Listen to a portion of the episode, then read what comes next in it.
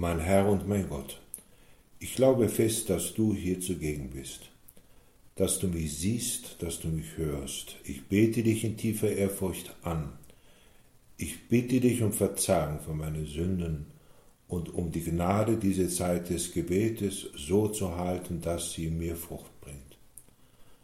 Maria, meine unbefleckte Mutter, heilige Josef, mein Vater und Herr, mein Schutzengel, bittet für mich. In jener Zeit lief ein Mann auf Jesus zu, fiel vor ihm auf die Knie und fragte ihn, Guter Meister, was muss ich tun, um das ewige Leben zu gewinnen? Es ist ja eine Urfrage des Menschen, die uns immer wieder im Leben durchdringt und die wir beantworten sollen. Was muss ich tun, um das ewige Leben zu gewinnen? Jesus, wenn ich einmal vor dich hintrete nach meinem Leben, kann ich dann bestehen? Du wirst letztlich auch ein Urteil darüber fällen. Aber was sind die Ursachen dafür oder Begründungen? Wie muss ich mein Leben gestalten, damit ich tatsächlich mein Treffen mit Jesus bestehen kann? Als erstes fragt aber Jesus zurück, warum nennst du mich gut? Nimm das Gut außer Gott, dem einen. Und er gibt ihm sogar eine Spur. Du kennst doch die Gebote, Du sollst nicht töten, du sollst nicht die Ehe brechen, du sollst nicht stehlen, du sollst nicht falsch aussagen, du sollst keinen Raub begehen, ehre deinen Vater und deine Mutter. Das sind sozusagen die Grundlagen, die zehn Gebote. Sie sind wie rote Linien, die ich nicht überschreiten darf. Aber genügt das?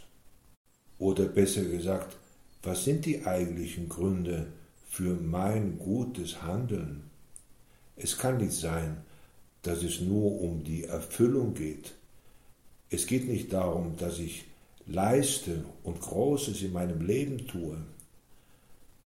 Der junge Mann kann sogar sagen, diese Gebote habe ich alle von Jugend an beachtet.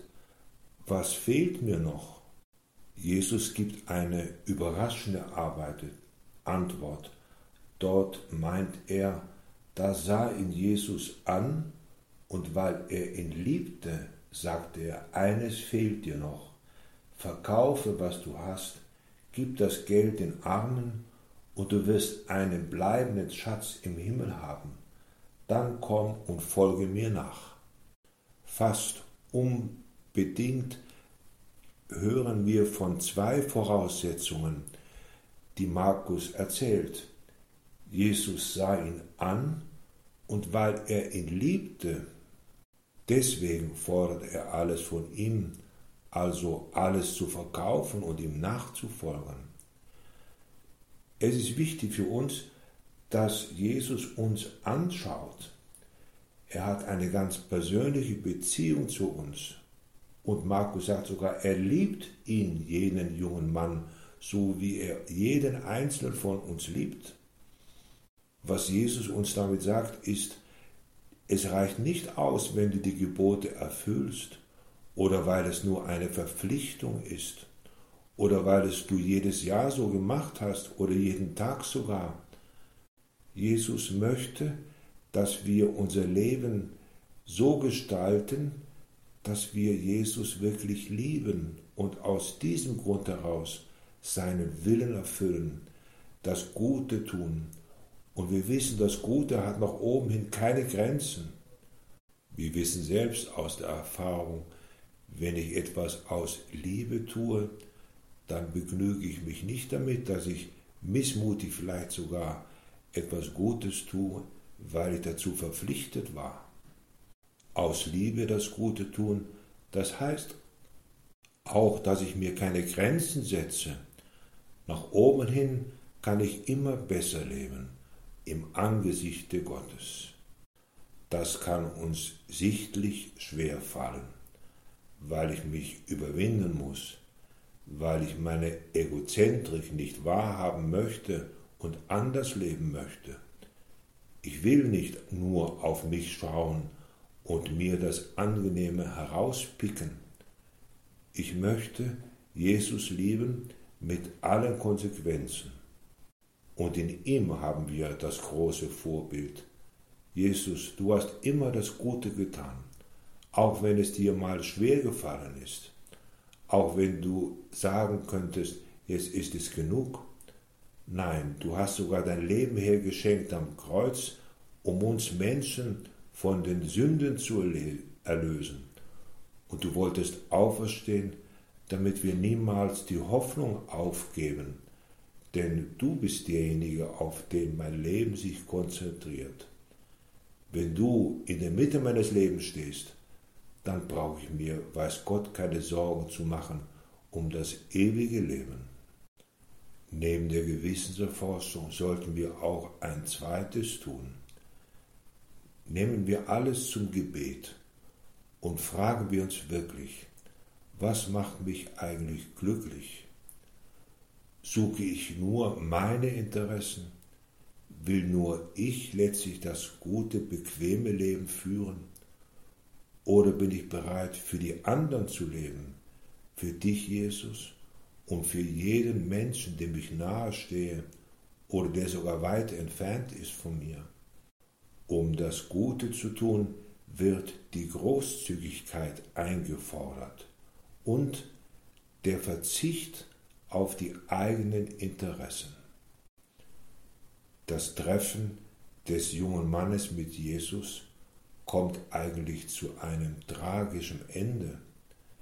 Denn bei dieser Einladung des Herrn, alles beiseite zu lassen, ihm nachzufolgen, da berichtet uns Markus weiter. Der Mann aber war betrübt, als er das hörte, und ging traurig weg denn er hatte ein großes Vermögen. Tatsächlich ist es so im wahren Leben, wer nur auf sich selbst schaut, wer sich selbst durch eine Art Elfenbeinturm baut und dann alles hat, aber was er nicht hat, ist das Glück und die Freude und die Liebe von Gott oder die Liebe, die er geben könnte. Er ist eingeschlossen in seinem Turm? Wenn das Einzige das Gute ist, was Gott selber darstellt, dann sind wir eingeladen, nach diesem Schema, nach dieser Absicht innerlich zu handeln. Herr, ich möchte Gutes tun, weil ich an die anderen denke. Ich möchte Gutes tun, weil ich zuerst Gott liebe. Und ich möchte Gutes tun, weil ich die Menschen liebe so wird das Leben sehr leicht und gleichzeitig es wird sehr froh und glücklich sein. Es erscheint ja fast wie ein Widerspruch. Hingabe, alles verschenken, um dann froh zu sein und glücklich zu sein, wie ist das möglich? Zuletzt gibt Jesus den anderen Aposteln auch eine Erklärung.